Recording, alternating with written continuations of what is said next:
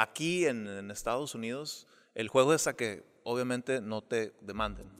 Entonces, el, el, el ser los arquitectos y ser responsables de la obra, no, no, no somos, somos blanco, ¿no? Somos- es mucha responsabilidad.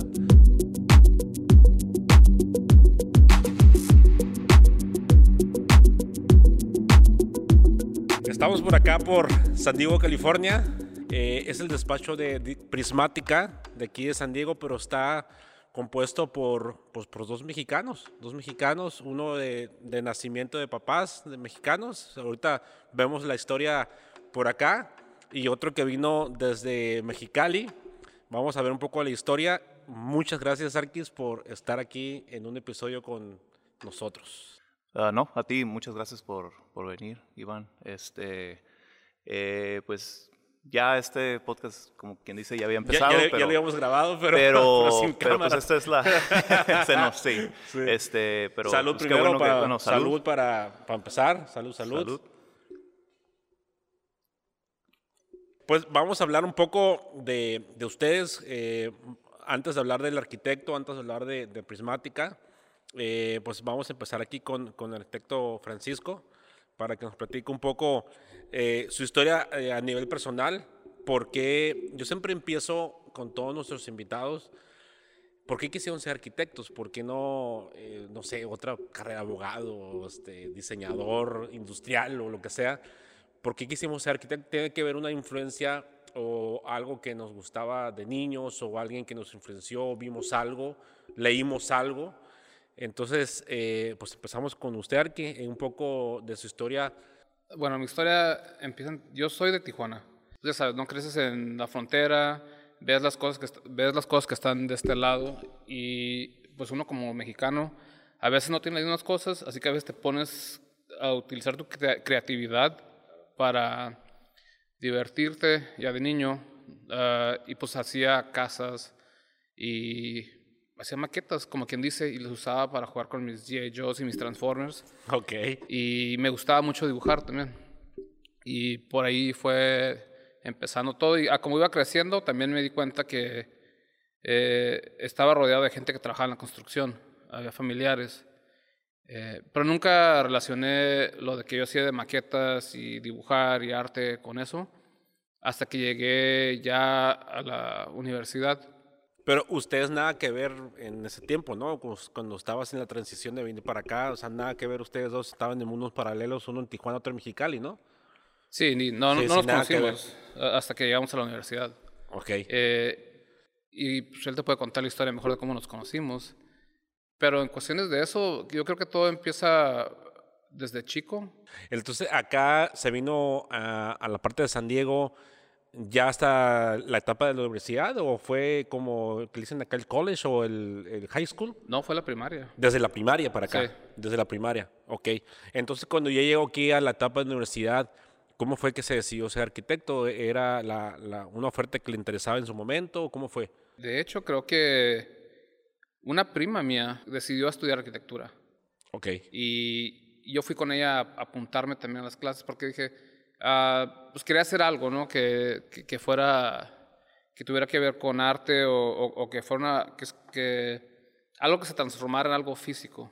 Eh, esa es la, la idea que tenía en aquel entonces, como no solamente dibujar, pero quería que algo que tal vez se podría materializar, pero no sabía bien, digo, tenía la idea general que todo el mundo tiene de un arquitecto, eh, pero no, no tenía forma de idea hasta que ya empecé a estudiar. Y me Claro. gustó y me quedé. Sí, normalmente eso pasa. Y también algo curioso que, que me gusta de, de- de ustedes es que veo las, las dos partes de, de Tijuana y Mexicali. Los de Tijuana, por, yo viví en Mexicali mucho tiempo por- porque también estudié ahí y tengo poco relativamente viviendo acá en Tijuana. Y veo las dos partes, aunque estamos muy, muy cerca, es un pensamiento demasiado diferente a la gente de Mexicali y la gente de Tijuana. Los de Tijuana sí tienen mucho la, la aspiración de vivir o trabajar acá en Estados Unidos, por, por lo que sea, por el sueño americano, porque simplemente quiere mejorar en, en su nivel profesional o porque quiere vivir acá, simplemente, ¿no? Eh, ¿Cómo fue esa parte de su papá? ¿Fue por la parte de, necesidad o simplemente por un cambio de, ambiente? ¿Cómo fue que se vinieron para acá? Mi papá trabajaba en Los Ángeles y él se la pasaba lo que es la semana, los cinco días, el fin de semana en Tijuana, la semana trabajando. Sí, con mucha gente acá. A veces uh, me tocaba ir, constaba de vacaciones de la escuela en Tijuana, me iba con él a Los Ángeles. Y había mucho ese de ir y venir y a veces teníamos, y también teníamos familiares en San Diego pero al final de cuentas, no sé, eh, mi papá decidió que ya era tiempo de que se cansó de viajar tanto y decidió que ya era tiempo de que todos estuviéramos en un solo sitio. Y salió la cuestión de irnos a vivir a San Diego, pues es un cambio, otro mundo. Digo, estaba la experiencia de transición como visitante eh, a Los Ángeles, visitante a San Diego y habitante de Tijuana, la frontera, y el constante contacto con los dos lados eh, pero luego se convirtió en el... Ahora al revés. Al revés. Exacto. Pero de todos modos, nunca se terminó la conexión con Tijuana, porque tenía la mayor parte de mi familia viviendo en, Tijuana. Así que constantemente viajábamos. Y luego, de hecho, decidió mi papá abrir un negocio en Tijuana. Hizo la migración inversa. En lugar, de, en lugar de establecer un negocio y algo en Estados Unidos, él decidió establecer un negocio en Tijuana y vivir en Estados Unidos. Que a la vez es como, es lo inverso, pero tiene los beneficios. Claro. Y, está muy interesante esa situación. Tenemos grandes beneficios del vivir acá en la frontera, la verdad sí, tenemos un gran lujo tener eh, pues al país eh, pues más grande en cuestión económica junto con nosotros, que nos literalmente brincamos una barda. Eh, y sí, es, esa parte se nos, se nos acomoda mucho, aunque teníamos, teníamos la costumbre de cruzar a cada rato de compras, de visita, el ya cambiarte, ya viviendo aquí, me imagino, porque nunca he vivido aquí por más de seis meses, que es lo que permite la visa, eh, es un cambio radical, totalmente, y más cuando, que pues desde primaria.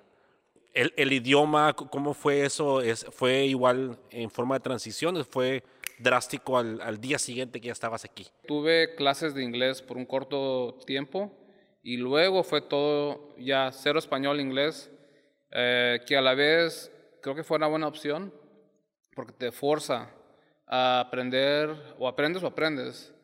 Y eso a la larga es bueno, eh, porque así tienes balanceados los dos idiomas. Ok. ¿Y usted, Arqui? ¿Usted originario Cachanilla? sino de Mexicali, y ya venirte para acá ya siendo arquitecto, pero pues no puedes venir a Estados Unidos y soy arquitecto y ya, ¿no? Primeramente, eh, la, la, la, pregunta pues formal sería, eh, ¿por qué quieres ser arquitecto? Y luego ya, eh, ¿cómo fue que se vino para acá? ¿El por qué se vino para acá? ¿Por qué si usted ya siendo arquitecto ya tenía trabajos? ¿Por qué se quiso venir a San Diego? Pues parecido, ¿no? Eh, de, niño, este, haciendo casitas con papel constructivo, este, avioncitos y eso. Eh, después ya entrando a la secundaria, ahí este, escogí eh, dibujo técnico industrial. Y realmente yo no sabía qué era, nada más me metí porque decía dibujo. Ahí en uno de los años, creo que fue el último año, creo que fue en tercero, ya un profesor nos hizo medir nuestra casa, la casa propia del estudiante. Un este, levantamiento. Un levantamiento, hacer planos, hacer cortes, hacer elevaciones, hacer una maqueta. Entonces ahí ya eh, como que hubo esa conexión entre lo que tenía yo de intuición de niño y, al, y al saber cómo poder dibujar una casa o un edificio, hice la conexión de que pues por ahí le quería dar, ¿no? Este, ahí en la secundaria fue donde me, enteré de que los arquitectos eran los que diseñaban eh, los edificios y las casas, porque uno compraba eh, los, los materiales, ¿no? las reglas, las, las compraba en la, casa del arquitecto que está, estaba cruzando la ah, calle de la, de muy famosa, sí, sí, Entonces ahí ya hice yo la conexión. Eh, si, si tengo este, si tengo esta eh, idea de, hacer una casa y la puedo dibujar y de esos dibujos se puede construir, pues es algo que, que me, ahí me, enganchó, ¿no? Entonces, pues ya durante mi adolescencia no lo pensé mucho, de realmente me, me preocupé por otras cosas y, y, ya cuando salí de la, de la prepa ya andaba medio perdido, jugando mucho básquet, este, mucho deporte, y, realmente ahí perdí dos años sin saber qué hacer. No le quería entrar a la arquitectura. O sea, era algo que le, le tenía mucho respeto, algo que como que me daba un poquito, poco de miedo entrar y no armar, no hacerla, no, o que se me hiciera muy difícil. O ya a los 18 años, este, me, decidí, entré a la, eh, apliqué para la OBC, quedé y ya entrando a la UABC es como empecé yo, ¿no? Mi educación ya como propiamente un arquitecto. Este, ya saliendo de, de la UABC, este, tuve la oportunidad de, después de, de uno o dos años también, este, un poco perdido después de la UABC, sin poder acomodarme bien, este, siempre, por, por algo pasan las cosas y terminé acá. Tenía la facilidad de que tenía familiares acá, Vine a quedarme aquí tres meses en el sillón de una casa de una tía y a las dos, tres semanas mm, yo ya tenía, me, había caído un, trabajo de hacer unos planos. ¿no? Y, y, y azares así del destino, este, terminé yendo al colegio comunitario para mantener mi visa porque ya no me quería regresar. Y este, eso me llevó a, a conocer a la directora de la escuela donde él estaba o sea, tu título como arquitecto en México, pues no puedes decir aquí soy arquitecto porque tienes que, es, es otro sistema, ¿no? Es otra cosa aquí. Que, que esa es la parte que ahorita que está diciendo. Sí, exactamente. O sea, tuve la oportunidad de, revalidar mis materias en una universidad de acá, este, que se llama eh, Woodbury University. Ahí nos conocimos, me, me dijo esta eh, directora, que fue nuestra maestra, este, tienes un portafolio para, para, ver dónde te puedo meter. Y hice un portafolio, fui a Mexicali, agarré mis maquetas, les tomé fotos, este, armé un portafolio, se lo di y me dijo, te puedo poner en cuarto año B, segunda parte, que es el equivalente a octavo semestre. Órale. Octavo semestre, ¿no? Entonces dije yo, no, pues tengo la oportunidad de sacar una licenciatura en Estados Unidos en tres, tres semestres, ¿no? Entonces eh, pedí préstamos, pedí préstamos, acá así se, acá se maneja así, ¿no? Se maneja así, pedí préstamos en deudas, pero, pero tuve la oportunidad de no endeudarme mucho y así hice la transición de tener una, una licenciatura en México, en la OBC, y luego una licenciatura en Estados Unidos. O sea, en, en los dos países puedes ejercer sin problema. Bueno, mm, no, tengo, tengo mi cédula profesional en, en México, en, pero no tengo licencia de California. Entonces, nuestra oficina se maneja de una manera, pues, fuera de, de, lo, de lo ordinario, ¿no? Le sacamos vuelta a ciertas eh, reglas. Este, aquí, para ejercer como arquitecto, necesitas una licencia de, arquitecto. De, claro. Eh, pero eh, nos dimos cuenta de que realmente la licencia no te la ya nos entramos en cosas específicas, pero mientras tú no te pases de, de dos pisos, realmente no ocupas una licencia de, arquitecto, ¿no? Sí, sí, ya, ya, ya entendí, porque por ejemplo acá en, en México eh, se, se asemeja mucho a la licencia de construcción, por lo menos acá en Mexicali, que si no sube, si no son de dos pisos, no tienes que sacar firma de perito, este, que esa casa se usa mucho en Mexicali, sino que nada más el puro anteproyecto y no, no hay cálculo. Entonces se parece un poco a eso, este, a, lo que es la licencia por ya de arquitecto, ¿no? Más o menos. Sí, aquí, aquí tenemos la oportunidad de, de, hacer proyectos pequeños sin, sin, la, sin la licencia y también, este, bueno, ha cambiado, pero los primeros proyectos que hicimos los hicimos sin ingeniero, ¿verdad? los primeros sí. Tú explica eso mejor. Eh, es que hay diferentes niveles ¿no? de proceso. Ah, hay como, como en cuestión de vivienda, si nomás es como quien dice una edición de un cuarto, dos cuartos, no necesitas a cálculos estructurales. Pero si se empieza a poner más complicado, te vas más arriba de un piso, te das dos pisos, o la estructura es compleja, entonces ya necesitas un ingeniero estructural. Y, y ahí pues el ingeniero estructural, la, la, ventaja de nosotros es que podemos diseñar todo, hacemos entre proyecto, proyecto completo, y el ingeniero nos puede dar la mano y firmar los planos por nosotros si quiere. Eh, todo depende de las relaciones que tengas con diferentes profesionales. Eh, también eh, tenemos la libertad, mientras no estemos construyendo nosotros y no llevemos el, el proyecto, podemos caer en puro anteproyecto, podemos diseñar edificios más grandes de dos pisos, eh, de diferentes tamaños, pero solamente el anteproyecto. Y ahí tenemos que ya, eh, ¿cómo se dice? Asociarse asociarnos. o hacer este, vinculación con otros despachos. Sí, si nos pasamos de cierta altura y en cuestión de volumen no importa. Que, que, que, esa, esa parte me, me, interesa porque es cuando hablamos uh, la vez pasada que a veces se confundían que si son abogados o son arquitectos porque son parte de las, de las reglas, de los códigos, de, los, de las leyes que, que ya manejan mucho aquí en, en, en, esta parte de San Diego para la cuestión de los proyectos y las construcciones, ¿no? Realmente la, manera de, de, atacar los proyectos mm, em, empieza de una manera muy pragmática, ¿no? No empieza con el papel y el lápiz, ¿no? Empieza con con ver las regulaciones que existen a diferentes niveles, este, estatales, a nivel de municipio, a nivel de comunidad. Con esta información empezamos a definir los parámetros de lo que podemos hacer y de lo que no podemos hacer, cuántos pies cuadrados, cuántos pisos, qué altura máxima, las proximidades con, las proximidades con, las propiedades vecinas.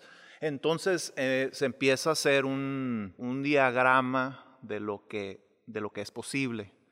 Que, eh, entonces de ahí ya empezamos a ver oportunidades para definir lo que va a ser el, proyecto. ¿no? Entonces nosotros empezamos con, con mucha eh, interpretación de las leyes, regulaciones, eh, definimos qué se puede, qué no se puede, se combina con los deseos de, de los clientes en este caso y con nuestras aspiraciones como, como arquitectos, ¿no? Al momento de meter planos al municipio, es para nosotros es lo que te decía, es que es como un documento donde un, es, un caso legal, donde estamos haciendo un argumento. Entonces, yo lo veo como, más que un diseño, es un argumento legal de lo que estamos proponiéndole al municipio y ellos, pues, usualmente pues, nos van, ya sabemos, nos van a decir que no, y, ahí empieza nuestro, nuestro juego, ¿no? Ya traemos nuestra estrategia, metemos esto, nos dicen que no, eh, le, le, le, le, cambiamos esto, nos dicen que no. Eh, entonces sí, es un proceso de, de,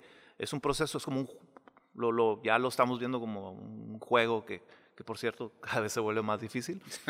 Porque... Déjale añado algo lo que, antes de que te sigas avanzando.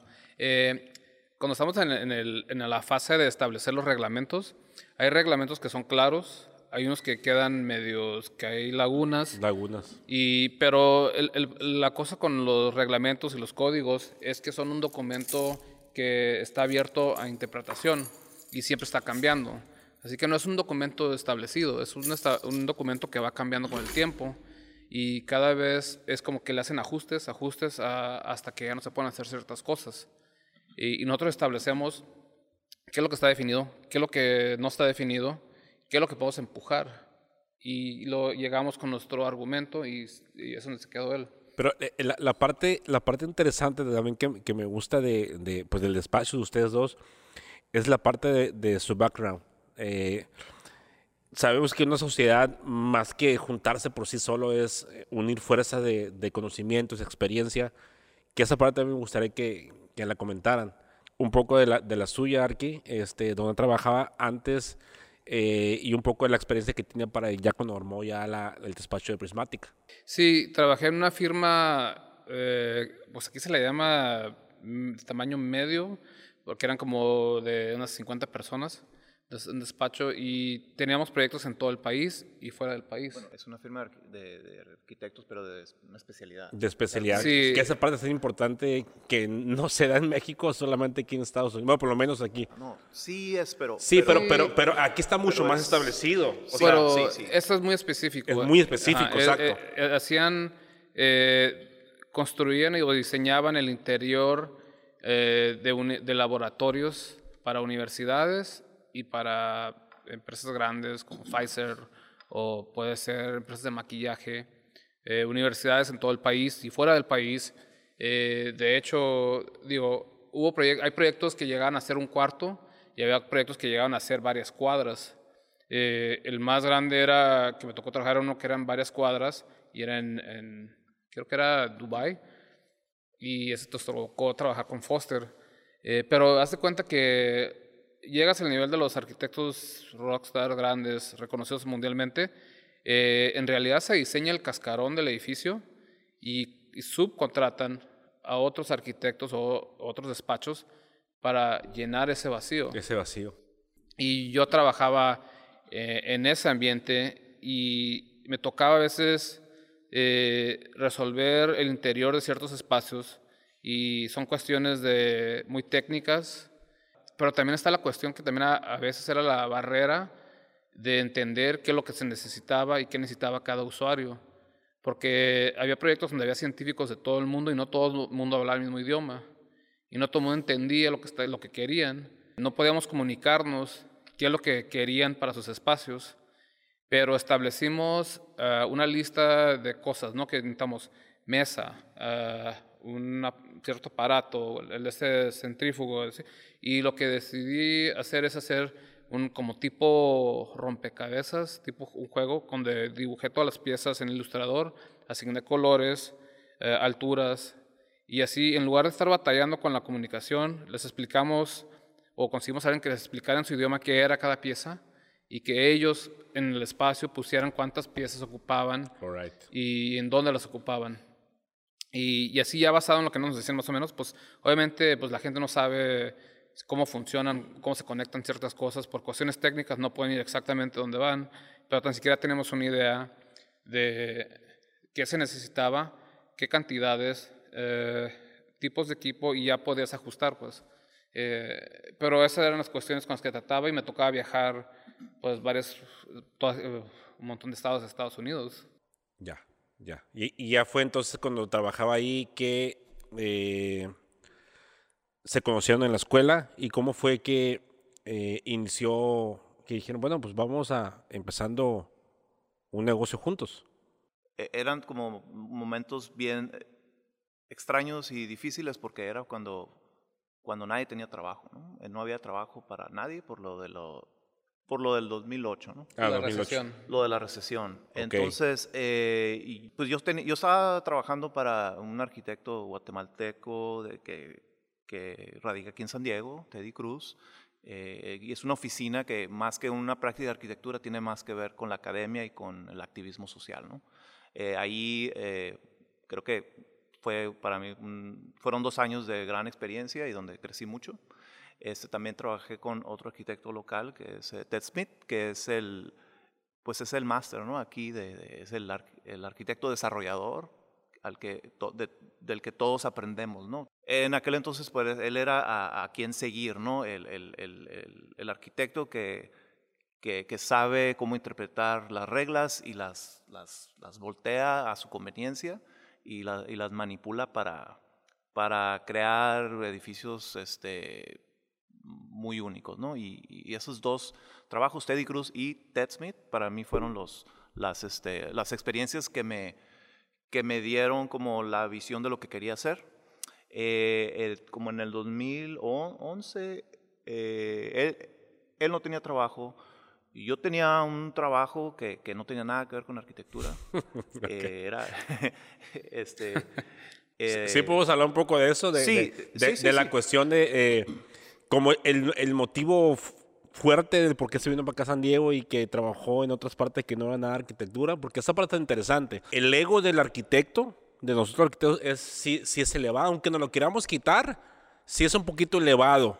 Es un poquito elevado porque, bueno, el, el nombre del de arquitecto es fuerte quitarnos porque sí es como que alguien que sabe hacer cosas, que las materializa, pero ya siendo arquitecto saliendo, aunque sea pasante sin titularse, el trabajar de otra cosa es un poco difícil y esa parte me gustaría que nos platicara. Bueno, sí, sí. Sí, es Sí, difícil. Se, se habla de, de- sí, del ego pateado por No, los suelos, eh, sí, de, es, es que, es, es que imagínese, si cualquier carrera es difícil decir, estudié para tanto y no lo ejerzo, arquitectura yo lo siento un poquito más porque la verdad sí estuvo difícil, es, es cuestión de creatividad, es cuestión de que nos apasiona, o sea, eh, la arquitectura. Sí, pero también eh, hay una imagen de aquel lado de la frontera y una imagen de este lado de la frontera del arqui, pero en los dos lados es una imagen como un romanticismo con la, imagen, Exacto. con la idea del, del arquitecto. Exacto. Que, que no tiene nada de malo que trabajemos en otra cosa que no sea arquitectura, porque yo siempre, gran parte del objetivo del podcast es, es decirle a los que nos están viendo, nos están escuchando, es que a lo mejor los que, no- que nos están viendo no trabajan de arquitecto tal cual, pero el haber estudiado arquitectura te abre el panorama para que hagas otro tipo de negocios, incluso aunque no hagas un diseño o no construyas. Sí, bueno, cuando yo me vine para San Diego, eh, pues yo me, vise- yo me vine con mi visa de turista, yo no tenía... Ok. y, y acá me, me quería Ya quedar, pasó ¿no? tiempo, no podemos, ya no lo pueden sí, importar. Sí, sí, este, entonces, eh, pues me, me llegó, me, llegó un- me llegaron unos trabajitos de, de- de arreglar planos para unos arquitectos y la, la verdad no, no sabía cómo, cómo se manejaban las cosas aquí. Realmente, y creo que no, no, o sea, hice este trabajo de arreglarle unos planos a un arquitecto, me pagaron 500 dólares, con, con ese dinero me compré mi carro, este, pero realmente yo empecé a trabajar, pues, un tío andaba de jardinero y ahí andaba con él, este, y también una tía tenía un bar y terminé de cantinero, este, bueno, no terminé, empecé ahí de cantinero y después pues como no hablaba bien el, el inglés, ahí me di cuenta de que no hablaba bien el inglés, pues me pusieron en la puerta a revisar las, las, las- los IDs. Eh, entonces, eso fue, eso fue cuando eh, empecé a ir yo al colegio comunitario para mantener yo mi visa de, de estudiante, ¿no? Porque quería Y, mantener. y ahorita, perdón que lo interrumpa, que Sí. ahorita que dijo jardinero, este, ¿se gana bien, se gana bien siendo jardinero? Este, aunque no tienes que ser arquitecto, ¿no? Bueno, Pero se, no, gana, se eh, gana bien. no, bueno, Depende no. de lo, de, de, de qué, de Eh, qué, de me qué imagino se que trata, sí. ¿no? ¿no? no, o sea, me imagino que, que sí, no, pero, pero yo no, no, yo, yo trabajaba con mi, con mi tío y, Ok. y entonces, pues, pues ahí era lo que él me quisiera dar, ¿no? Pero eso era, eso era cuando recién, es más, en ese entonces ni siquiera sabía si me iba a quedar acá o no, o sea, yo estaba... eh, Explorando todavía. Ajá, estaba así como, como bueno, si, si, si saco una visa de estudiante, pues me quedo acá. Pero ya había terminado la carrera, pues en Mexicali. en Mexicali yo había quedado la carrera Ya. y tuve mis trabajitos allá, pero nunca me, me- me acomodé, nunca me sentí cómodo, nunca tuve un trabajo en el que yo me quisiera quedar y este, terminé por venirme aquí por tres meses y terminé por querer quedarme acá. Pero ni siquiera veía la posibilidad de, de poder hacer una licenciatura. Estaba en el colegio comunitario, nada más para mantener la visa y de repente, ¡pum!, estoy en frente de la directora de la universidad donde me dice, en tres semestres sales y, y agarras tu licenciatura. Entonces ahí, el primer día que fui a clases, ahí este, a nosotros nos, en el taller de diseño nos, nos, nos tocó sentarnos juntos y ahí nos conocimos. Y sí se cagaban miedo, ¿no? Y No, no, no son de las yo no que, caí se, bien, que se quedan gordos, ¿no? Sí. Él, él me veía, él me veía con, con, con que me, con malos ojos. Yo los sentía la, la ¿Por qué, Arqui? este, bueno, que él diga. ¿no? Yo, yo no sé, yo nomás sentí como que ah, llegó alguien así de la nada y de repente se acomodó. se acomodó como si ya viviera ahí. Yo era el pues. nuevo, este, ellos ya llevaban pues, varios años juntos como, como, como estudiantes en, la- en la- esa universidad. Y, y, pues yo era el, el nuevo y yo no, la verdad, ni, ni, ni llegué a ser amigos, nomás yo llegué a lo mío, ¿no? Dijo, yo quiero... ¿Y la cuestión eso". del, idioma, ahí cómo ya, ya había aprendido un poco ya? Pues o, yo- o cómo pues fue? yo creía que Porque s- pues en la casa era en inglés, ¿no? O Pues, claro. Por más amigo Sí, que sea, claro, pues claro. en inglés. Claro, claro, o sea, era en inglés y la verdad, pues no, no hablaba bien el inglés. O sea, sí lo, o sea, había estudiado inglés, ¿no? Antes de, de- de venirme para acá, yo ya había estudiado inglés, pero al estar acá te das cuenta de que no sabes tanto de lo que crees, ¿no? Claro. Entonces, como te había dicho, me pusieron en el octavo semestre, pero fue muy intenso para mí, porque no solamente era el idioma, aprenderlo rápido, sino que ellos traían conocimientos que yo no tenía. Ellos usaban Photoshop, Illustrator, eh, este, Premiere, cosas que en la UABC en aquel entonces no te enseñaban, me imagino que ya te lo enseñan, pero pero eh, eh, bueno, en, eh, este, en aquel entonces, pues Photoshop yo nunca lo había usado, ¿no? Más que para es- escanear, ¿no? Eh, entonces era, era, pues, alcanzarlos a ellos, era el idioma, este, andar correteando los préstamos de, de dinero, ¿no? Y, y luego, eh, pues, me, que- yo me quedaba en la casa de una tía en el sillón y hubo un momento en el que ya no me podía quedar ahí, pues, porque mi, mi primo ya, ya, que era bebé, ya era grande, Ya no era y se la jugaban, se la llevaba en la sala jugando videojuegos, entonces ya no había como es, espacio para que yo me quedara ahí. Entonces ya era, hubo una época en que iba entrando a la escuela, no, eh, a la universidad donde nos conocimos, y hubo una época donde yo dormía en mi carro. O sea, yo dormía en mi carro o en la escuela. Ma. Sí, fue, o sea, fue, fue, fue un, ahí un periodo en lo que me acomodaba. Eh, me acuerdo que eh, fue, oh, para, para terminar en ese, en ese periodo, el- la licenciatura y graduarme con, con la generación de él, tenía que hacer un estudio de verano. Entonces, eh, había, había las opciones de irse a, a Europa un, un verano para un, un taller de diseño y luego abrieron otro para Corea. No alcancé a ir al de Europa, me, fui- me tocó ir al de Corea. Ok. Entonces fue, fue este, to- toda esta presión de estar aprendiendo cosas nuevas rápido y, conseguir dinero para irme a Corea, regresar. Y hubo un momento en que llevé hasta tres, dos o tre- tres, tres este, talleres de diseño al mismo tiempo para, para, para alcanzar a terminar. Fue, pues, eh, lo recuerdo como, o sea, no, o sea, no me quejo, ¿no? O sea, fueron los mejores, de los mejores años de, de mi vida, ¿no? Ese proceso en el que los conocí a él y a otros amigos que, que nos seguimos viendo y somos muy cercanos. Y, y- pero fue un periodo muy cortito donde, donde era darle, darle, darle, darle, aprender, alcanzarlos y, y estar a la, pues a la altura, ¿no? De, de- de lo que se esperaba de, de la escuela de acá. Y sobre todo porque ya tenías una formación en la escuela en Mexicali y que acá, no sé si decir que el diseño es muy diferente, pero por lo menos el sistema constructivo y las leyes sí son radicalmente diferentes.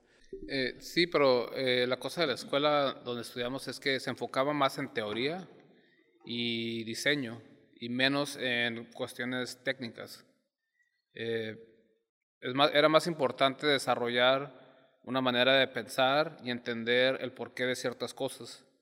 a aprender, y lo opuesto era pues aprender a dibujar bien un plano, que digo, eventualmente lo vas a aprender si sabes. Lo otro no lo aprendes si te sales de la escuela.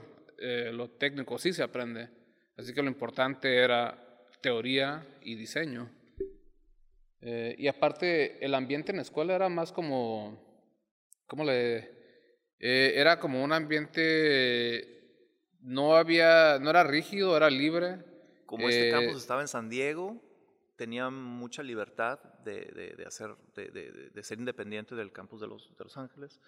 Y el grupo de personas que estaba en esa época donde yo entré era, pues era, eh, eh, eran este, ar- arquitectos jóvenes muy, muy talentosos, ¿no? Estaba Teddy Cruz, estaba José Parral, estaba ahí donde estaba Philip, estaba Lloyd, estaba- este, estaba, eh, estaba Ted Smith, estaba Catherine Todd, estaba Héctor Pérez, estaba Alan Rosenblum.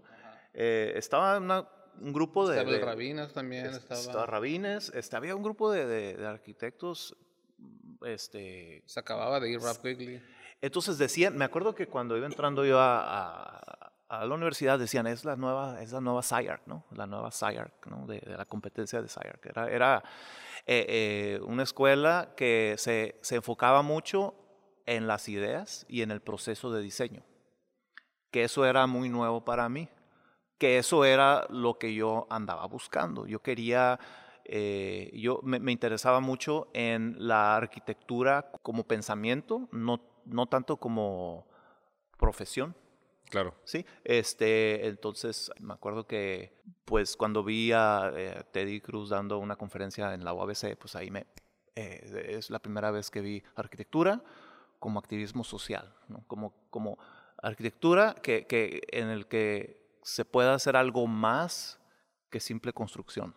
Como algo que puede cambiar el entorno, ¿no? Algo, O- algo- No, pues algo que puede, o sea, sí, eh, bueno, algo idealista que puede cambiar el mundo.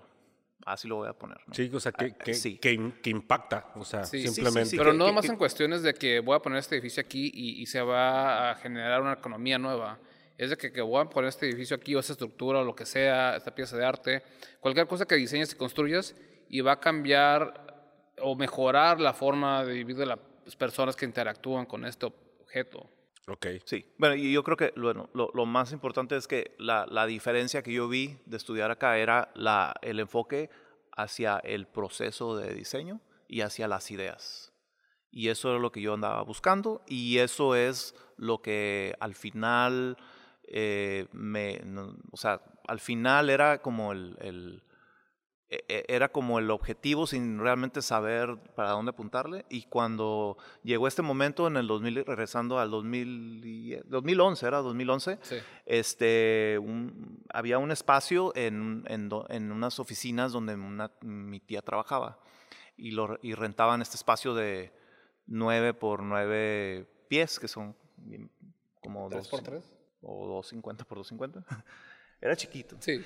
Y, y, ahí, este, pues me ofrecieron el espacio. Este, le dije a dos amigos si querían hacer una oficina. Le pregunté a él y le pregunté a otro amigo, este, que ahorita está en, en Serbia, este, que es, de Serbia. Serbia, es de Belgrado. Y les pregunté a los dos, eh, el serbio dijo que no, él dijo que sí, agarramos el espacio y, y pues ahí estábamos en el espacio, ¿no? No había trabajo, o sea, no había nada que perder, o sea, no, no era algo heroico, algo que hay que lanzarnos, aventarnos, era, pues, hay, pues, ¿qué más, no? O sea... Sí, plena recesión. Era recesión, pues no había nada. Entonces, así empezó nuestra práctica. Em, primero, el primer año no tuvimos proyectos realmente estamos ahí diseñando camisetas, haciendo diseño gráfico, tirándole a lo que sea, eh, arte público, este, lo que sea. ¿no? Nomás era, era como, nos daba vergüenza no tener trabajo, la verdad, así de, de no tenemos cara, ¿no? De no, no estamos haciendo nada, ¿no? Pero estamos pretendiendo hacer algo. Y luego, este, pero, pero, nunca pararon, esa parte está, eh, es buena, que nunca pararon. O sea, que no había trabajo ahí, mocar en mi casa, ¿no? O sea, le movieron. Pues era seguir ah, haciendo cosas creativas. Y también el problema con trabajar en, un despacho muy formal, eh, todo está súper estandarizado y organizado y diseñado para, digo, está bien diseñado porque, para sacar trabajo, ¿no? Para producir. Claro. Pero también te afecta en cuestiones creativas. Eh, y parte del, de, bueno, para, por lo menos para mí, de hacer cosas diferentes como camisetas, arte público, eh, lo que se pudiera, ¿no? Que fuera creativo, era para salir de eso, ¿no? Para regresar a la forma de pensar que teníamos antes, porque había una transferencia de ideas que fluían y todo era más libre y creativo no había tantas limitaciones, porque siempre era, haz lo que se te ocurra y luego vemos si funciona o no funciona, y, y, sacar las ideas, ¿no? Generar ideas. Y luego después, pues se va reduciendo a, lo que, a los límites. Claro. Pero la cosa era volver a ser creativo, aunque no tuviéramos nada que hacer. Sí, el, el empezar en ese tiempo de crisis me imagino que sí estuvo difícil, pero está interesante que no dejaron de hacer nada, o sea, creando o sea, realmente no dejaron de hacer lo que siempre quisieron hacer, es hacer algo creativo. O sea, creatividad, creatividad, y pues era, era no parar. Hábleme, de los clientes, claro, obviamente sin decir nombres, pero sí apodos como los que hablamos la vez pasada. Eh, ¿Cómo son los clientes eh, o la diferencia tanto aquí en Estados Unidos, por lo menos aquí en San Diego, como aquí en la frontera Tijuana-Mexicali? O sea, un poco la experiencia de eso, porque sí está, está muy interesante esa parte. Queríamos hacer algo eh, creativo, ¿no? Pero no empezamos haciendo algo creativo. E, empezamos haciendo lo opuesto. Empezamos resolviendo problemas que, que, nadie quería resolver, ¿no? Empezamos eh, aquí, eh, así como nadie tenía trabajo y nadie tenía dinero en, esos, en esas épocas, 2010, 2011 la ciudad de San Diego tampoco tenía dinero. Entonces se fue tras, pues, pues la, gente que tenía propiedades y tenía cosas construidas sin permiso de construcción. Entonces aquí se llaman code violations, violaciones del código de construcción. Entonces los primeros trabajitos que tuvimos fue resolverle cosas a gente que se había metido en problemas, mexicanos que no, no entienden la cultura acá, que tienen propiedad hacen algo para rentar, la ciudad los ve, quieren que lo tumben y tienen que transformarlo en, legal. O construyeron algún balcón o alguna terraza y pues o lo tumbas y mientras no lo tumbes te multan, entonces ellos están en problemas. Ningún arquitecto quiere hacer eso porque realmente no lo puedes cobrar bien y es trabajo difícil y es trabajo que no que, pues, que no, no, no es rentable y nosotros le entramos y a la larga nos ayudó porque eso es el fundamento de nuestra práctica. Yo creo que el fundamento de, de, nuestra, de nuestra oficina prismática eh, no es, sí es la creatividad, pero más que nada es eh, ser sumamente pragmáticos en cómo se resuelven los problemas. son, son problemas difíciles y son... Eh, es, como el problema que tienes, ¿no? No es como México que puedes hacer lo que quieras con tu casa. Aquí todo, tienes, todo está controlado, todo tiene que tener permisos. Y aquí la gente le puede hablar a los del municipio y prácticamente ponerte dedo y decir, este construyó algo sin permisos, ahí está, múltenlo. Porque acuérdate que la, la ciudad genera ingresos con multas o con permisos. Eh, y obviamente, si te multan, es un ingreso, y si te fuerzan a sacar un permiso, es doble ingreso. Claro.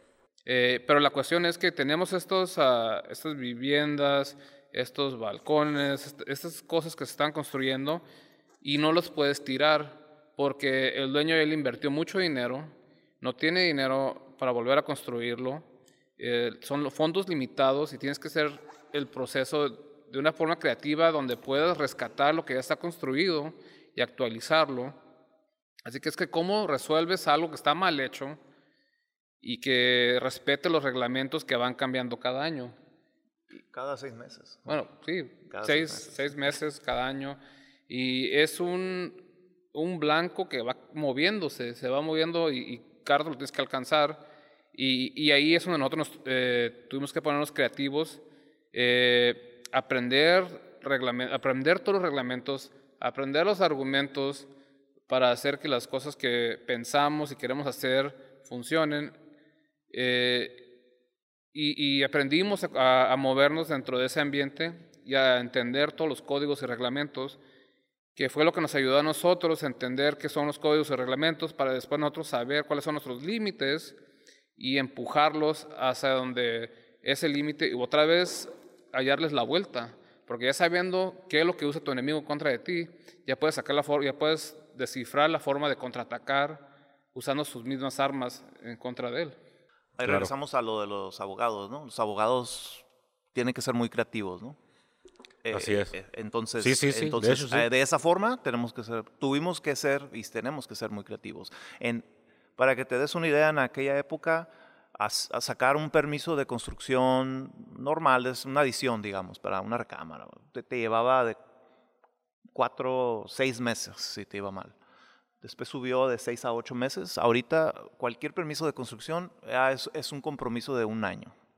Normal. Es un compromiso de un año. O sea, imagínate estar sacando el permiso, no estamos contando el, proceso de, diseño, armar los planos, mete los planos y es, una, es un año de... Porque, o sea, para, empezar el trámite tiene que todo el proyecto, o sea, todo, ¿no? no es como que después te traigo no Puedes meter, no, sí, no puedes meter planos sin estructural. ¿sí? Entonces, no sabemos, y, este es el problema de, todos aquí en, pues en, California, ¿no? ¿no? No sé, pero no sé si en me imagino que en todo el estado, ¿no? Pero ese es el problema de, de, que cómo, cómo vas a, eh, eh, tu cliente, cómo va a gastar tanto dinero en, en todos los, los, este, en toda la ingeniería cuando ni siquiera sabes si los códigos están interpretados de la misma manera, que el municipio los va a interpretar. O sea, o sea, tienes que meter estructural con los planos, con los planos arquitectónicos y realmente estamos como, pues esperemos que, que funcione, ¿no? Porque, porque ya se, se, le gastó, se le gastó tanto. Si hay algunos cambios, pues el ingeniero los va a ajustar. Pero si, si es algo, si, si, si a nosotros nos falla la, eh, la, puntería y le tiramos por un lado donde no es, pues se, se, nuestro cliente perdió miles de dólares. Y esa es la presión que siempre tenemos. Entonces acá, por ejemplo, si yo soy cliente, yo quiero ser cliente de ustedes, eh, pues primero compro el terreno, lo rento, lo que sea, eh, hacen el proyecto y me tengo que esperar, o sea, el proceso del proyecto y luego todavía el, el año a lo mejor del licencia para poder echar grava o lo que sea que se vaya a echar Bueno, ahí. para empezar no lo puedes rentar porque ocupas un permiso. Ok. Te va a llevar un año. Sí, o sea, mi, mi, mi, mi, cuestión es más porque ya sea que sea mío Sí. o, o como sea, Sí, sí. O, o pedir permiso para la renta, Sí. pues pasa todo un, un año Sí. que aunque literalmente no gaste dinero, el, pues el- sabemos que el tiempo es dinero. No, no. Pero sí gastas Sí, dinero. gastas dinero No, porque sí, los sí. impuestos Ah. van a ser 5 mil, 6 mil dólares el año. Y aparte, acuérdate lo que dijimos eh, eh, inicialmente, dependiendo de la persona que te toque, y es un documento que se interpreta de diferentes maneras. O sea que es como un abogado, porque es depende de, como que dice, del juez que te toque. Ve las leyes de cierta manera. Sí, interpretación Sí, de cada y, ya, quien. y ya entrando, el- ya entrando los planos a- a- a- al municipio, se distribuye a las diferentes disciplinas, que es estructural, es este, ingeniería civil, es este, eh, paisajismo. Ah, o sea, lo revisan Lo revisan todo. to- ok. to- to- todos, eh, seis Ok. o siete o hasta ocho Sí. diferentes. Entonces son siete mundos diferentes. siete mundos aparte. diferentes Sí. que no se hablan entre ellos No se comunica. y los Ah. tienes que satisfacer a cada uno. Entonces tu, tu, O sea, lo agarran por separado todo. Sí. Sí. Entonces tu, tu, Fuck.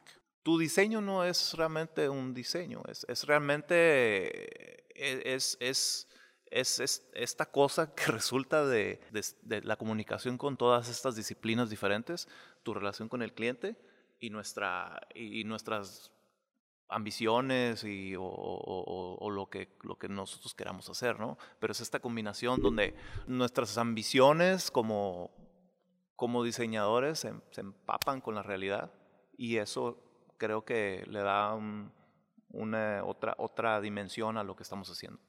Porque nunca, nunca es lo que queremos hacer, siempre es el resultado de, de, de- de- de muchos factores. O sea, sí, sí, sí cambia bastante a la hora cuando ya le dan una respuesta de- del permiso. O sea, sí llegó al grado de, de cambiar todo el proyecto este, solamente por satisfacer la, la cuestión del permiso. Sí, sí, sí ha pasado eso. O, o se han dado, dado la vuelta como para llegar al punto que ustedes querían. Pues esa es la cosa, ¿no? Que eh, te topas con diferentes, eh, te eh, ¿cómo se dice? Trabas, ¿no? Te, te van poniendo, te bloquean, te bloquean, te bloquean.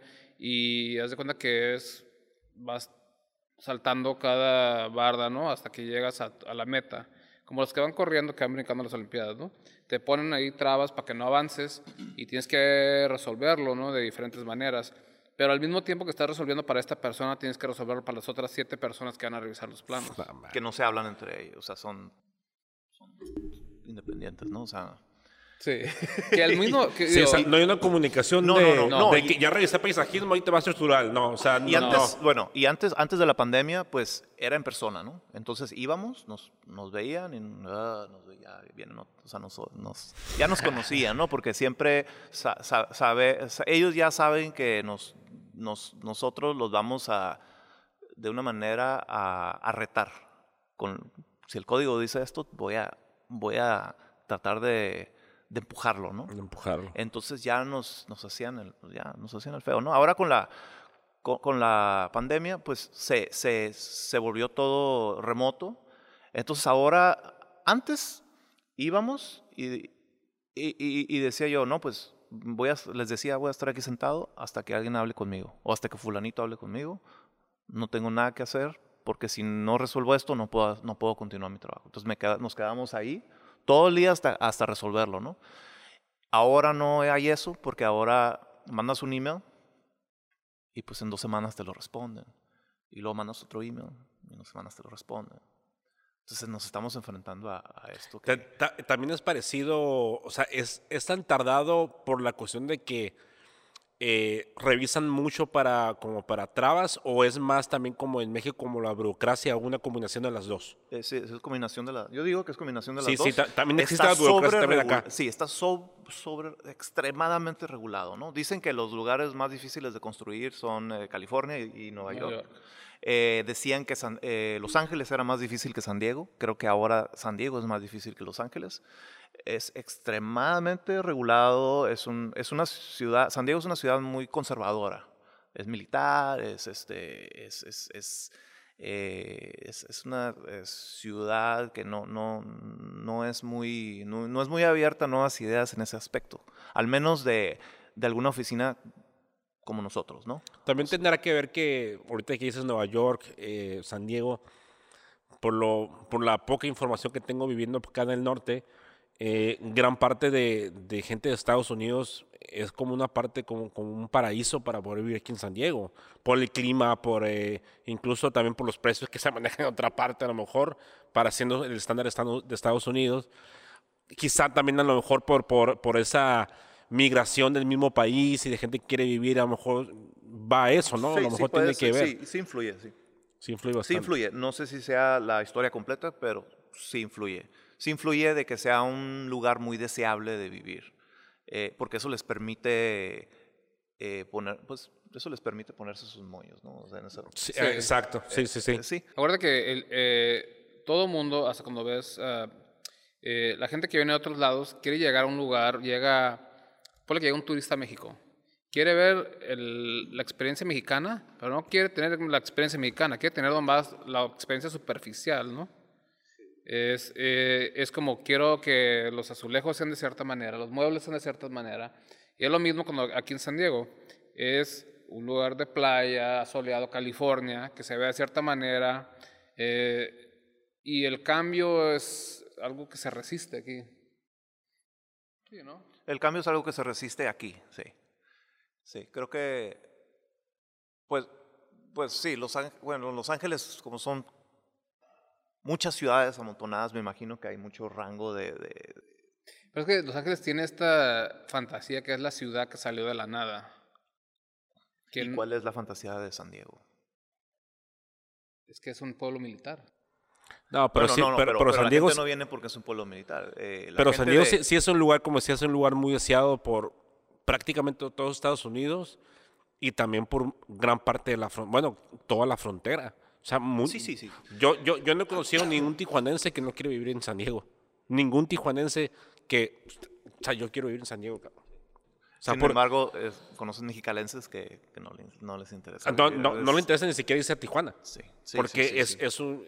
Es por- una, es una. Por eso decía, la, la mentalidad de, de, de mexicalenses Es que, con eh, tijuanos sí sí, son, es yo- muy diferente. Eh, eh, hay una, hay una identidad de una cultura fuerte y también esta cultura incluye un cierto, una cierta apatía hacia, hacia este lado que es Tijuana y este lado que es el resto de México, ¿no? O sea, hay, hay cierta... eh, mm, el, el mexicalense es difícil de impresionar, lo voy a poner así. No- Sí. no- sí. Sí, está muy resumido. Ok, ok. Está bien resumido. Sí. Es difícil de impresionar, Es, es exacto. difícil de impresionar. Sí, sí, es, es, es un público difícil. Pero en, en Tijuana existe algo similar. El único problema con Tijuana es que la mayor parte de la gente que está en Tijuana no es de Tijuana y no, le- Sí. y no quiere estar en Tijuana. Es gente que viene de todos lados, de, es una ciudad transitoria. La, la- la gente que está en Mexicali quiere estar, quiere estar en Mexicali. Sí, la gente que está en Tijuana, exacto. Porque, sí. sí, esa es, es la es- esa es la diferencia. diferencia. La gente que está allá quiere estar ahí. La gente que está en Tijuana o ya se quedó atorada o no salieron bien los planes o está planeando cruzar. Es gente que viene de otras partes y quiere cruzar. Hay muy poca gente que de veras es de Tijuana. Ok. Y hablando, hablando de esa binacionalidad, eh, estamos hablando un poco de, de los clientes. No, no vamos a indagar en, en nombres ni tampoco en todos, pero vamos a hablar de dos clientes que hayan tenido, llámese otro despacho, llámese cliente privado, que no han sido los más gratos para ustedes. Bueno, antes de empezar por ese tema, eh, acabo de recordar algo de lo que estábamos hablando hace rato.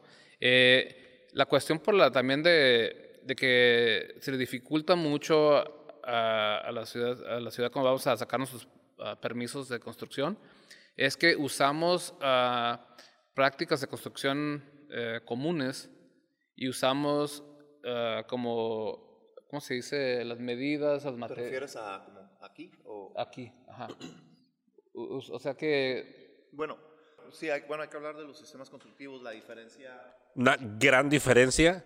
gran diferencia, eh, la gran diferencia es que, bueno, el choque cultural es de que vienes para acá y te das cuenta de que, de que la pared está hueca y el vecino está... si, si vives en un departamento, pues las- todo, todo lo que es residencial aquí es, es madera, ¿no? Eh, el, eh, yo crecí en casas de bloque, yo crecí en Mexicali, yo crecí, para todo los que bloque. conocen, en condominios, los condominios Monte Albán, en Mexicali, bloque, todo bloque. Todo bloque. Todo bloque, viví en casa de interés social, allá por Valle Dorado, Pasos del Sol en Mexicali, todo bloque. Entonces acá, eh, pues la madera, al principio parece que eh, eh, es irónico que construyas con madera y luego tengas que proteger tu casa contra, contra el fuego, ¿no? Eh, siendo un lugar donde hay muchos incendios, ¿no? Sí, Eh, incendios exacto. forestales. ¿no? Entonces es como que irónico, ¿no? Para empezar. Pero ah, trabajando con la madera, yo, creo- nos- yo me he dado cuenta de que el sistema constructivo es muy benévolo contigo. Te, te deja cometer errores, te deja corregir, te deja ju- jugar con forma. Sí, eh, eh, es como cuando dicen el ladrillo quiere hacer algo, ¿no? Eh, pues la madera quiere que la hagas algo, quiere que tú la formes. O sea, la madera es noble en ese aspecto. eh, te puedes equivocar y corregir, o sea, tumbas y, y entonces el sistema constructivo tiene muchas ventajas. Como arquitecto, a mí me gusta mucho la- construir con madera. El, el bloque se me hace más, más rígido, ¿no? Aunque, aunque culturalmente uno se siente más seguro con... Ajá, Sí. eh, eh, es, por, es por cuestión de cultura, porque sí, sí. si tú haces una construcción con las mismas reglas, con los mismos códigos de Estados Unidos, en Tijuana, ya no Sí. hablamos de Mexicali, Sí, la gente se va a sentir segura. claro. O sea, se va a caer, me van a escuchar, Me se va a escuchar, todo. Se va a escuchar Sí. todo. Es cultural, este, sí. Pero pasan para acá y, y, pues Todo no, no es- paras de ver que todo es madera. Todo es madera, sí. O sea, e- es, es un choque cultural Sí. muy fuerte. De los más grandes, sí. De, La verdad de que los sí. más grandes. eh, pe- pero, te- bueno, uno te, te acostumbras y la, la madera se, se, se apoya mucho en el metal. Entonces, aunque una casa sea de madera, este, eh, si no te alcanza el, el hacer un cantilever o si no te alcanza hacer un... Pues estructura metálica. le metes el metal, ¿no? Como, pues aquí está, ¿no? Es- eh, entonces, e- es, es, en ese aspecto es noble el, el sistema constructivo. Y a mí me, a mí me, me gusta, o sea, me, me- y, y- y- y hay que verlo como eh, un- una pared de bloque es una pared, ¿no? Es, es dura, ¿no? Es, es sólida. Y aquí una, una pared es, es, un, es un ensamble, es un ensamble, un sándwich, ¿no? Es un, es un, es un, son capas de, de- de- de diferentes materiales, ¿no? Uno eh, es estructural, el otro es visual, el otro es, es este, insulación y el otro es acabado y es un sándwich de diferentes materiales que conforman una pared que al final es un ensamble. Y, y en cuestión, pues como estamos acá en esta parte eh, sísmica, en cuestión, eh, bueno, eh, va- vaya la redundancia, eh, en lo sísmico es, es noble la madera. a- Yo- a- sí, sí, es- sí, me imagino sí, que es más noble que el No, block, porque el block sí. es como es rígido, pues te cualquier movimiento. Sí. Sí, no, aquí, aquí, este, por ejemplo, te- cuando, cuando, bueno, si, si ves un ejemplo, en Estados Unidos donde hay, hay casas que son de madera y, y hay tornados, la casa se arranca completa y Sí, sale sí, volando, sí. ¿no? Entonces, un, un terremoto es muy difícil que vaya a tumbar, romper una casa, ¿no? De madera, pues es, es, este, obviamente sí puede ocurrir, pero, pero yo me siento más seguro en una casa de madera en, si hay un terremoto grande que, que, una, que, un- que una construcción de bloque. Eh, la cuestión también con la madera es que eh, se forma, pero se regresa a su forma original. El metal y el bloque se deforman y ya no regresan. Que es la ventaja de la madera, que regresa a lo que era y los otros materiales son tan rígidos que ya no se pueden regresar y se tienen que volver, se tienen que tirar. Eh, pero también e- es, es psicológico, ¿no? Lo- la seguridad con los materiales. Ajá, por, por- por lo hueco yo creo que lo ve, ¿no? Por la cuestión que se escucha hueco. Claro, claro. Especialmente cuando, cuando te vienes para acá, eh, es muy probable que te vas a venir a un departamento. Y está hecho Es- de madera. Y está hecho de madera, Madera. y antes eran dos por cuatros. Ahorita, pues, pues, pues, ahora si es construcción nueva va a ser un 2 por 6 pero tu, tu vecino va a estar a 5 pulgadas de ti, ¿no? Y, y, ta- y también es mucho más fácil en la cuestión de instalaciones, ¿no? Eh, En la madera. Porque pues el blog, sabemos que pones... No, lo, lo normal, entre comillas, es entre las celdas, pero no lo hacen nunca en México. Ponen el blog y luego demuelen y ponen todas las instalaciones. sí. Aquí no. Aquí sí es mucho más, pues más Sí. fácil eso. Sí, bueno, sí. aquí aunque uses bloque, eh, tienes que, aquí no haces eso. Aquí, si vas a planear poner cables, enchufes, que sea, más te vale que ya lo tengas medido Sí, y ya haces el medido. hoyo y ya está todo por dentro de las celdas. O Pero no haces eso, no rompes. Sí. Porque ya es, al hacer eso, aquí ya se considera que le estás debilitando al material, Sí. Aunque sea muro tapón. aunque sea un muro tapón. Aunque sea muro tapón. Ya, qué, qué, qué curioso. Y acá es una práctica de todos los días. O sea, tú vas a cualquier, a cualquier obra, Sí. por más, incluso más rígida que sea, ves un, un muro de block con partido porque le meten la instalación de plomería, por lo menos. Sí. O sea, sí, sí es mucho más rígido esa parte, porque- pero sí es, es demasiado cultural eh, la cuestión del sistema constructivo, porque sí, eh, incluso arquitectos, no hablo, no hablo de los clientes en sí, arquitectos, pues no, no, no pueden concebir, eh, por lo menos acá en, en la frontera, que a México, eh, diseñar, aunque sea un, un pedazo de madera, pues aunque sea un primer piso, Eh, eh, o, como el segundo, pues en vez, porque la, la estructura ligera en México es... eh, to- sí, el, el, polines de metal. ¿no? el polines de metal, el steel deck y, y párale de contar. Sí, pero la, lo- la ventaja de la madera es que puedes seguir haciendo ajustes durante la construcción. Eso es cierto. Porque hay ciertas cosas que se aplican durante el proceso de, de los permisos que ya cuando pasas a la etapa de construcción, tampoco hay comunicación a veces. Eh, y a veces hay los, pero aquí sí te revisan la obra, eh, hay inspecciones, pero también depende, también está abierto a interpretación del inspector, que hay flexibilidad de hacer ajustes. Así que hay cosas que tal vez no pudiste hacer cuando estabas haciendo los planos, pero que ahora ya puedes hacer en la obra. Así que ahí ajustas y regresas a, la- a tus ideas originales, y no completamente, pero haces un aproximado a algo que estabas pensando antes. Re- bueno, regresando a la, a la pregunta de los clientes, eh, nos ha tocado mu- mu- muchos tipos de clientes, ¿no? O sea, nos ha Sí, tocado claro. este, eh, desde, desde, o sea, lo, peor que te puedes imaginar, hasta, hasta, hasta hemos creado amistades muy importantes para nosotros, ¿no? Que, que, que muchas veces los clientes se vuelven nuestros amigos, o, este, y creo que eh, tenemos la fortuna de que atraemos, atraemos clientes que, que quieren hacer cosas, eh, cosas diferentes, interesantes.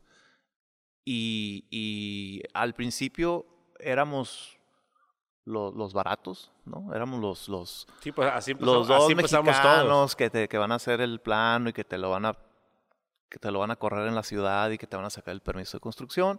Este, con el tiempo eh, nos convertimos en los, en los que te van a resolver el, el- el- el problema. Eh, eh, construir en San Diego es difícil por los códigos y, y- y- y por, por- por- muchas cosas, ¿no? Porque es una ciudad de muchos cañones y construir en un cañón es difícil por cuestiones de fuego, cu- cuestiones de preservación. por- Entonces, ya aquí en, en- en- San Diego, ya si este arquitecto no pudo resolver este proyecto, ¿quién- ¿a quién le van a hablar? Pues nos hablan a nosotros, porque nosotros empezamos desde abajo, conociendo y, y- y- y teniendo maña de cómo, de cómo lidiar con, con las regulaciones. Regresando a los clientes, creo que eh, hemos tenido clientes que se vuelven parte del equipo.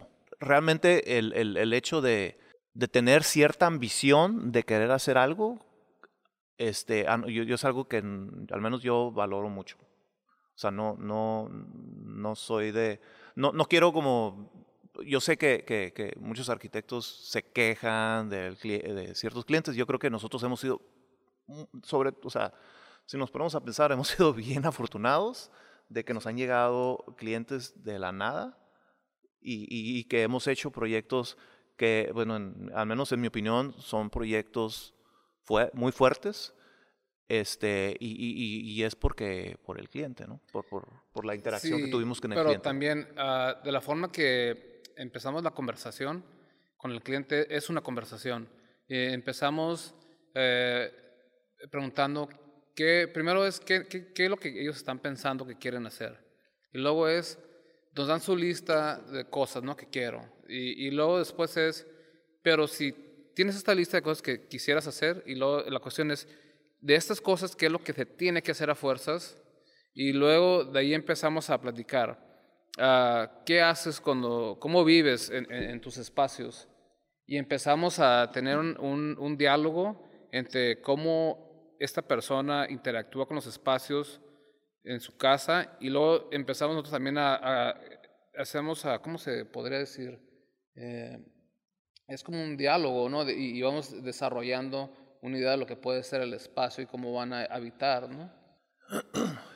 Sí, eh, algo, que, algo que he notado de los, de los clientes eh, que, que hemos tenido, obviamente es, es muy difícil visualizar la arquitectura, para empezar. E- Es, es muy, muy, es difícil in- in- inclusive para arquitectos, ¿no? Hemos tenido clientes que no pueden visualizar la arquitectura, no saben lo que quieren, sin embargo, tienen una manera muy sofisticada de entender la relación de los espacios que ellos quieren. Sí, quiero, quiero, o sea, imagínate, eh, ellos están pensando, es una manera muy sofisticada de pensar, no quiero esto enseguida de esto, cuando esté aquí no quiero ver esto, cuando camine para acá quiero que haya luz. Entonces, es una manera muy abstracta de pensar y, y yo me sorprendo cómo, cómo, cómo cuando, empieza, cuando empezamos como a, a definir y a tratar de resolver lo que nos están pidiendo, es- esto está complejo, pero, pero nuestro cliente lo tiene en la cabeza. Sí, es un rompecabezas Es un que vamos rompecabezas. resolviendo. Pero, pero eso es parte de la conversación, de que no nomás nos está, no hacemos este, ah, ¿cómo se dice? No llegamos y ponemos la bandera de pum, yo soy el arquitecto, yo sé todo.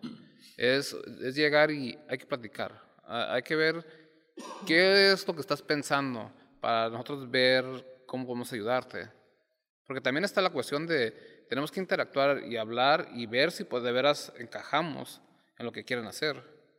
Porque no necesariamente es agarrar cualquier cosa que se te ponga enfrente. Tiene que ser algo que estemos de acuerdo. Eh, porque sí tenemos que estar todos de acuerdo en lo que vamos a hacer. Y, el tener cierta ambición en, desarrollar proyectos también jala al cliente. El cliente quiere ver que hay entusiasmo por las ideas que él tiene y que, y que tú las estás interpretando de cierta manera que tal vez ellos nunca pensaron que podían existir. Y, y es algo, digo, estás creando eh, una interpretación de diferentes ideas que toman forma eh, con esto de interacción y, y- y son ideas que se forman. Claro.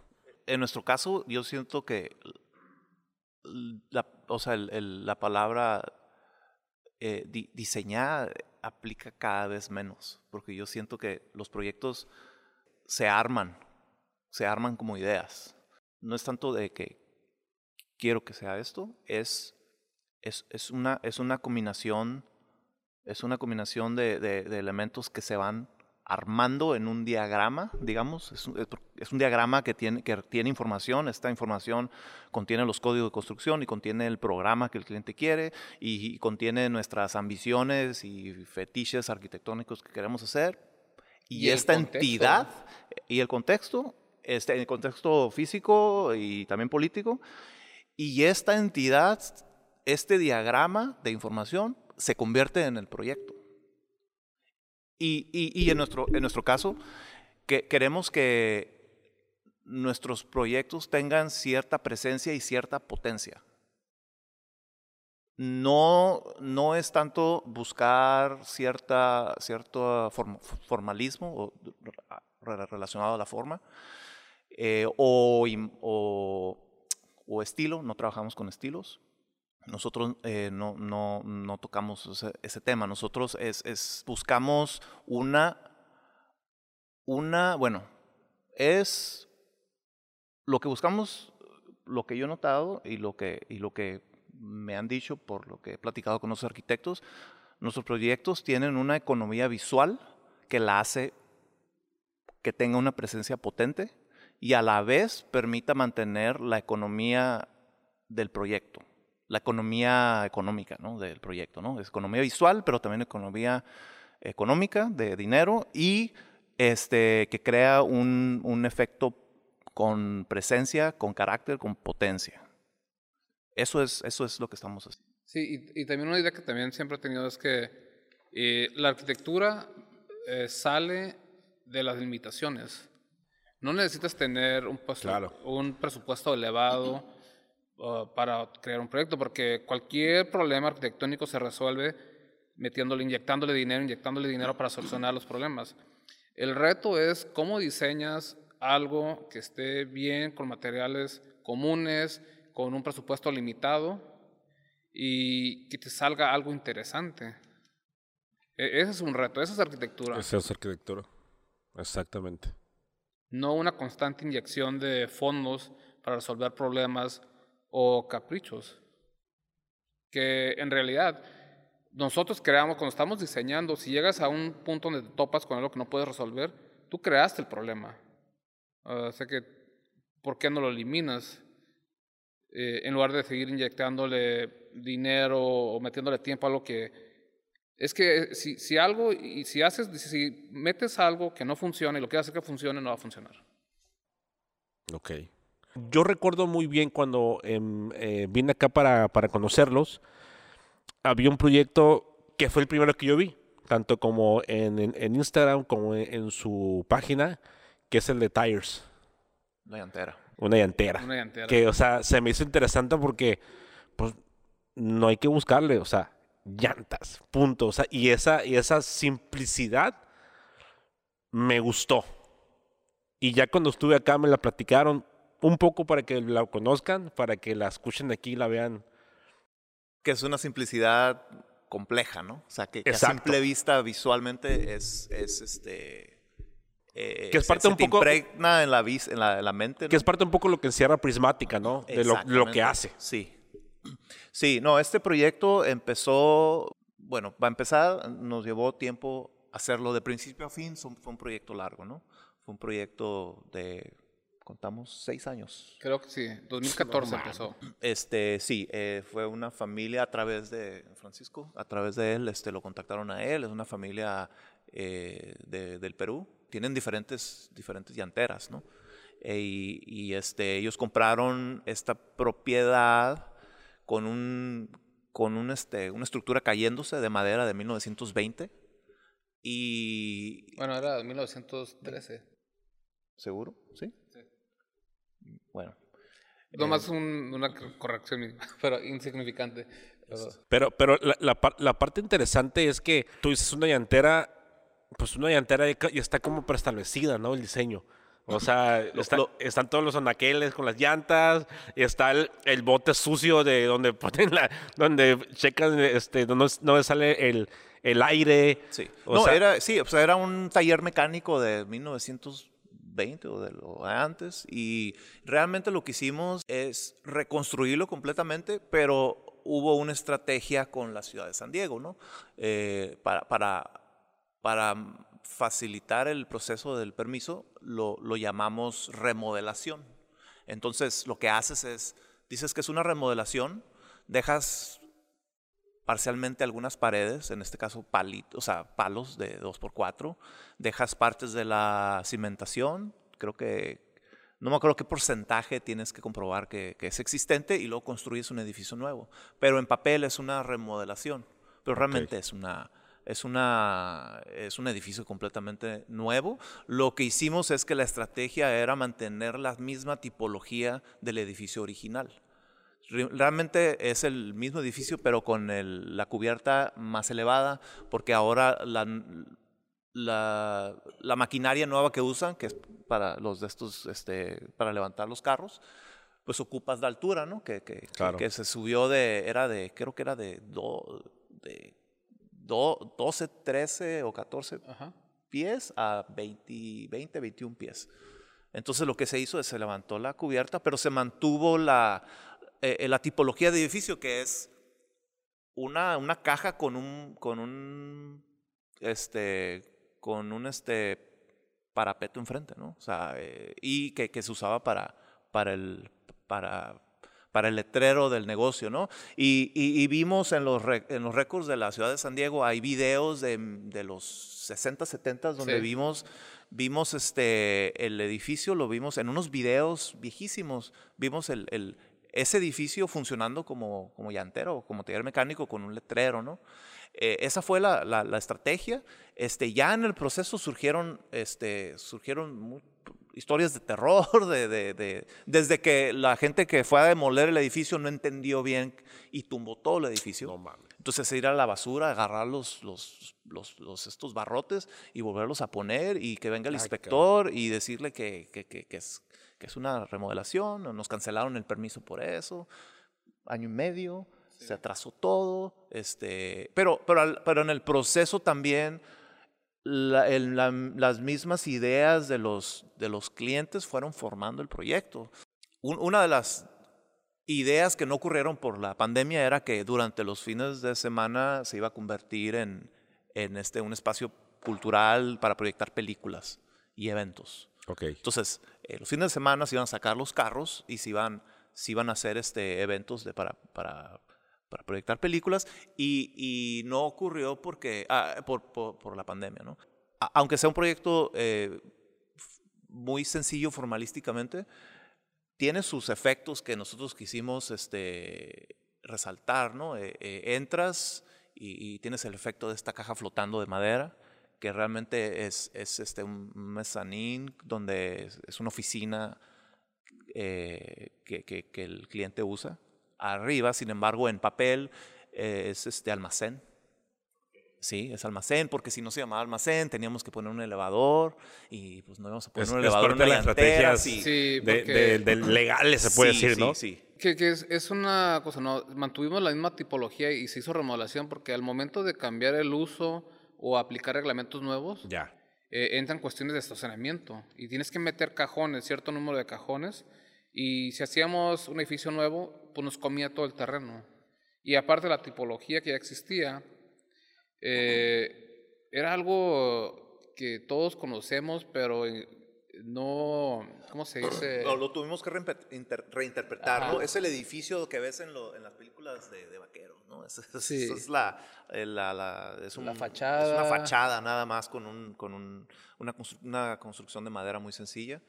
Y, y realmente quisimos, lo, lo- se estudió bien, este, cómo, cómo se iba a ver de cada ángulo, la experiencia, la experiencia al, al entrar y el cambio de, el cambio de materiales eh, eh, para, eh, tiene, tiene materiales reflectivos afuera, este, tiene este corrugado plateado que refleja la luz y al entrar se ve, eh, un- es- tiene un ambiente más cálido porque estamos exponiendo la madera, estamos exponiendo las, la- la- las vigas este, y eso contrasta con la, maquina- la maquinaria de las dianteras. ¿no? Y también tiene elementos, ah, ¿cómo se dice? Como dicen aquí, green, ah, que no utilizamos, ah, ¿cómo se dice? Como refrigeración y ese, ese tipo de... Sí, bueno, eso es. eh, eh, eh, eh, o sea, el- eh, trabajamos con los ingenieros mecánicos y entonces tiene un sistema donde el edificio realmente no, no ocupa aire acondicionado. Eh, se, se ventila a través de un sistema de, de un extractor, ¿no? Un extractor y aparte tiene puertas en, en varios extremos que permiten que fluya el aire. Que haya buena circulación. La circulación de, de aire y, y- y da sombra y luego el metal se calienta pero no transmite, no radia hacia adentro. Eh, pero también eh, hicimos esto, ¿no? Usamos una tipología muy conocida, es la llantera, que todo... Es como el edificio de vaqueros, ¿no? Pero pasas y estás en otro... eh, ambiente diferente. Lo ves de frente, es una llantera. Entras y es otro espacio diferente que tiene esa experiencia de una caja flotante, un espacio muy grande, alto, es un taller mecánico, pero también está diseñado con la cuestión de que pensamos en el tiempo, es otra dimensión que le añadimos a veces a los proyectos. ¿no? Es un espacio que, aunque sea una llantera, tiene, tiene una espacialidad que puede funcionar para que el edificio cambie de uso a través del tiempo, ¿no? Si, si ese edificio ha estado ahí por 100 años, estamos esperando que esté otros 100 años y tal vez el, la colonia, el barrio en donde está va a cambiar. Entonces, en, en 10, en 20 años tal vez sea, tenga otro uso, la calidad del espacio ya está ahí. Está diseñado de tal manera que es flexible y, es una de las cuestiones del tiempo, ¿no? Que el dueño que está hoy es la llantera, ¿no? El futuro puede ser alguien que tiene un bar, puede ser alguien que tiene un restaurante, o puede ser un uso mixto, entre arriba el mezanín tal vez se convierte en una oficina y abajo un espacio con un uso más público. Eh, pero sigue siendo el mismo espacio, o sea que la espacialidad que concebimos le da esta flexibilidad a través del tiempo. Ok, sí, es, mira, para los que nos están escuchando viendo, eh, no se preocupen, aquí vamos a dejar la liga un poco del proyecto, aquí los arquitectos nos van a dar un poco de material para que lo vean, lo, lo chequen, este, porque ahorita estamos hablando, pero para que lo vean ya, este, lo que hace render, todo lo que tienen fotos incluso. Realmente lo que a mí más me influyó era la arquitectura, eh, la, arquitectura que, sur, que surge sin los arquitectos. Edificios totalmente pragmáticos, totalmente funcionales, cuya estructura es simplemente funcional, como es una llantera en la frontera del lado mexicano, ¿no? En, en, en, Tijuana, en Mexicali, o estoy seguro en, en, Ensenada, ¿no? Ves una llantera y es una, es una estructura que, que tiene una, eh, tiene un, una actitud hacia la economía, hacia la, algo hacia la inmediatez, ¿no? De esta estructura es una llantera, esto es para, esta estructura es para poner letrero, es para colgar la puerta del garage, esto es para poner las llantas, esto es para levantar el carro y eso es la llantera. Eso, eso, eso es algo bien básico y eso es algo que, con lo que yo crecí y eso es algo que inconscientemente y ahora conscientemente me ha influido, es algo que, que yo, eh, yo siempre estuve interesado en esa, en esa intercambio de, de in, intercambio de actitudes, ¿no? Esta, esta, actitud de hacer una estructura totalmente funcional, ¿no? Yeah. Eh, totalmente pragmática. La oficina se podía llamar pragmática, pero se llama prismática. es algo muy, muy, muy, muy este, funcional. Las, las, este, Sí, la, la, la, las estructuras, la, arquitectura sin arquitectos es algo que a mí siempre me llamó la atención, inclusive antes de y, siquiera pensar ser arquitecto. Es un tipo uh, de negocio, estructura, que lo ves en todos lados y sin embargo de cierta manera nunca es construido por arquitectos, siempre por las personas que van a poner el negocio y sí. siempre se ve similar, porque son las mismas ideas implementadas de diferentes maneras, pero es se, se, se, asemejan todos porque son similares, porque son las mismas necesidades. Tal vez se ven similares porque la gente construye lo que funciona. ¿no? Sí, sencillo. Sí, o sea, lo, lo, que y, necesito ahorita para poder te, empezar sí, mañana, y ¿no? Lo que te, sí, y lo que te dicta es la, la, pues la economía, ¿no? Y, y esto es, es algo in, inmediato. Necesito esto y esto me lo da. Y resulta que las llanteras eh, tienen, aunque sean muy diferentes, tienen el del mismo eh, ADN, ¿no? Sí, sí tienen esta, sí. esta es, es, es, algo que, que, que, que, se, que se repite. Sí, es como puedes agarrar, el carro puede tener diferentes colores y cambia un poquito la forma, pero es un carro. Claro. Eh, y eso es una llantera. Ya nada más para, para, para cerrar, este, porque ya ahorita nos van a correr aquí de, de, del lugar. Este, ¿Cómo se ve Prismática? Vamos a decirlo a 10 años. Bueno, uh, muy importante porque algo que, que, Prismática ha hecho estos 10 años que tenemos este, trabajando juntos es que eh, nos hemos enfocado a proyectar arquitectura, pero no a construir arquitectura. pero ahorita estamos en la transición de empezar a construir. Eh, aquí en, en Estados Unidos, el juego es a que obviamente no te demanden.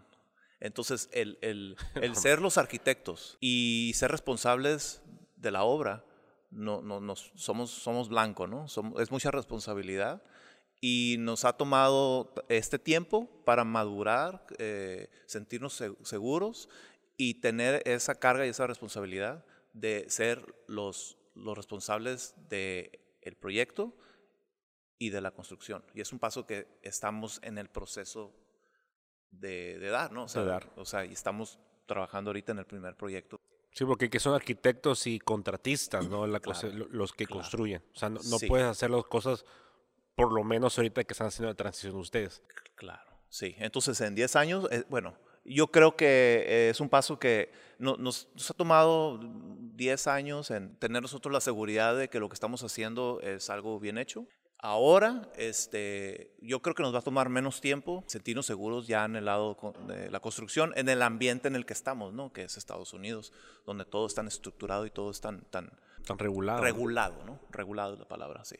es también es control de creativo, ¿no? Porque eh, aquí está todo, todo está dividido, ¿no? Es divisiones de, de- de- como que dice, de estados. Eh, está el arquitecto por su parte, el constructor por su parte, el dueño anda por allá también. eh, Todos estamos separados.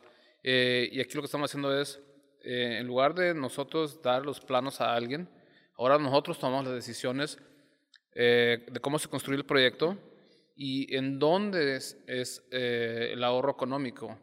No es ah, necesariamente lo más fácil, es lo que tiene sentido para conservar la idea original del diseño.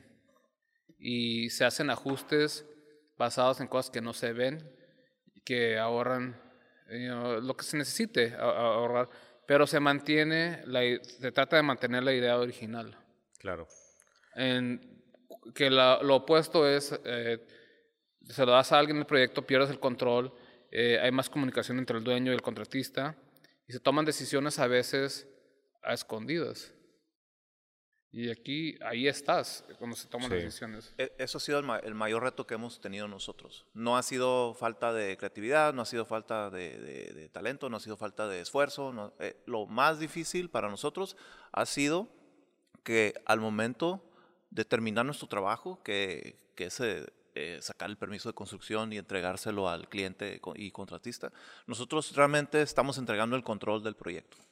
Y ya el que tiene, el que maneja el dinero, pues es el contratista, el que tiene la relación directa con el cliente es el contratista, y nuestros proyectos empiezan a, pues a, perder la, la- la- la calidad de lo, de lo que nosotros habíamos proyectado, ¿no? Las ventanas empiezan a ser más chicas, los materiales empiezan a ser más baratos, este, y, y pues eso es algo que ha sido el mayor reto para nosotros. Eh, ahora, al tomar el control de la obra, ya, so- ya, ya son, otra, ya son otras este, responsabilidades, ya son Claro. otros retos, pero nos da, este, nos, nos ponemos en una posición muy buena para el futuro. La segunda parte del podcast con ustedes va a ser esa parte de enfocarnos en la parte legal, este, para hablar todo ese, desmenuzarlo al 100% lo más que se puede, nada más dedicarnos a ese tema, Sí. Porque va a estar interesante.